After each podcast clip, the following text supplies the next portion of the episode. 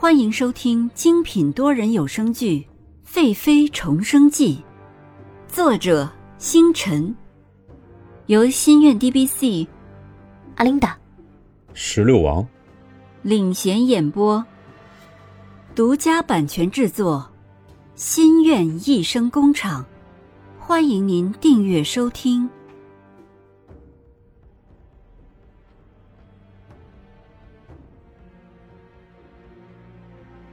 第六十二集，出丑。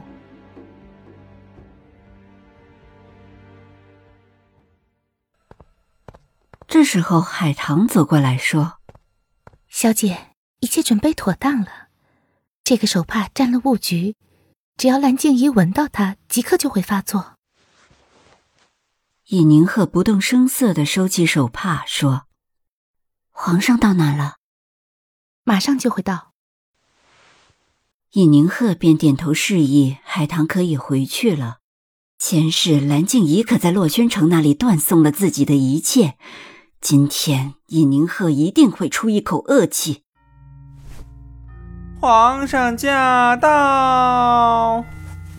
臣妾参见皇上，祝皇上万福金安。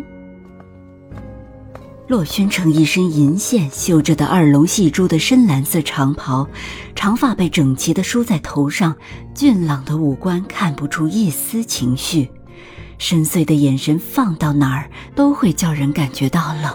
这样君临天下的男人，他们不敢直视。蓝静怡看见皇上来了，行了个礼，赶紧上前显示自己的恩宠，温柔地说道：“皇上怎么来了？”洛宣城看了一眼尹宁鹤，见他的肚子好像又大了一点儿。再向上看，今天的他化了一个淡淡的妆容。尹宁鹤看到洛宣城在打量自己，于是直视洛宣城的眼睛，整个人冷冷的。洛宣城看到尹宁鹤不畏自己的眼光，浑身透露着清冷的气质，微微抬起的美眸璀璨明亮，心里一阵瘙痒，说道。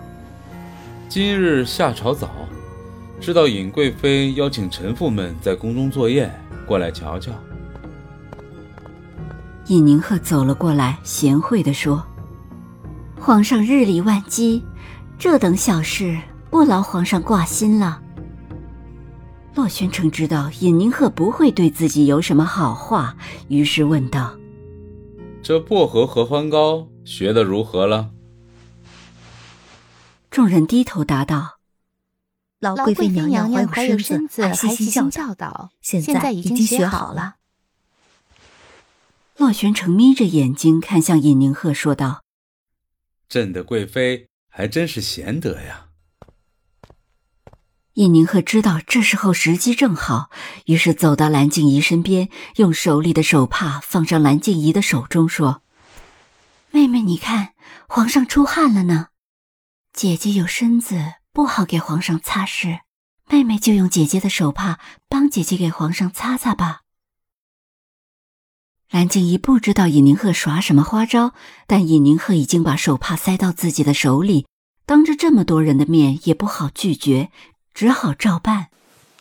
蓝静怡就给皇上擦汗，还故意和皇上示恩爱的贴得很近，两人闻到一股带有菊花的清香味传了过来。尹宁鹤等蓝静怡给洛宣城擦完汗，也不急着拿回手帕，说：“皇上饿了吧？尝尝臣妾新做的薄荷合欢糕吧。”说着，拽着洛宣城的手走向糕点前。洛宣城没有想到尹宁鹤会对自己有这么亲昵的举动，于是自己反过手抓住了尹宁鹤的手。洛宣城感觉到自己反抓尹宁鹤的手，顿了一下。蓝静怡看到了洛宣城的动作，心里只恨：尹宁鹤，你真是留不得了。蓝静怡在洛宣城和尹宁鹤的背后气得直咬牙，怒视着尹宁鹤和洛宣城。尹宁鹤感觉到了洛宣城的动作，顿了一下，但又马上继续道：“皇上尝尝。”洛宣城正沉浸在尹宁鹤这异常的温柔中，大家也把眼光放在尹宁鹤和洛宣城的身上。绝美的尹贵妃和冷峻的皇上，两人真是天造地设的一对。这时候，突然听到蓝静怡身边的宫女佩玉喊道：“娘娘，娘娘，你怎么了？皇上，皇上，您快来看看我家娘娘吧！”洛宣城听到佩玉的呼喊，急忙转过身去，只看见蓝静怡倒在地上，全身抽搐，口吐白沫。原本染好的指甲，现在手像凤爪一样的蜷缩着，异常诡异。这可吓坏了佩玉，一下子不知道该如何是好。这时候，蓝静怡已经神志不清。洛宣城本想抱着蓝静怡，只是蓝静怡因抽搐蜷着身子，洛宣城根本没办法下手，连忙大喊：“太医，太医，快传太医！”尹宁鹤这时候走了过来，慢慢的蹲下身子，掐住蓝静怡的下颌，说：“皇上，臣妾猜测兰妃这般可能是中风了，需要用东西堵住兰妃的嘴，以防兰妃咬舌自尽。”洛宣城这时候也没有办法，只得听尹宁鹤的建议。尹宁鹤看见洛宣城默许，于是转过头说：“赶紧把薄荷合欢膏拿来。”这帮臣妇哪里见过这样的场面，早已吓得魂不守舍了。还好绿儿眼疾手快地拿来一盘薄荷合欢膏，尹宁鹤端了过来。洛宣城真怕蓝静怡会咬舌，于是抓过糕点就往蓝静怡的嘴里塞。蓝静怡本来就头不停地摇晃，洛宣城看不好，弄得蓝静怡满脸都是，那叫一个狼狈，像个疯妇一般。尹宁鹤看洛宣城塞不进去，说了声：“妹妹，姐姐得罪了。”啪啪啪，震耳的三声响了起来。只见刚刚还不停摇头的蓝静怡，这时候已经满脸红肿的停下了。这时候黄公公说：“太医来了，皇上，太医来了。”洛宣城一回头，只见众臣妇围的是里三层外三层，于是喝声令下说。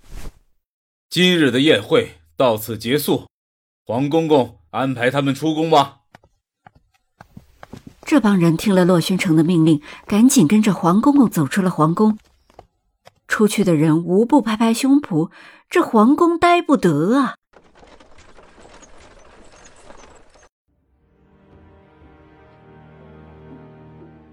本集完毕，欢迎您点赞、打赏、订阅、好评。我们下集再见。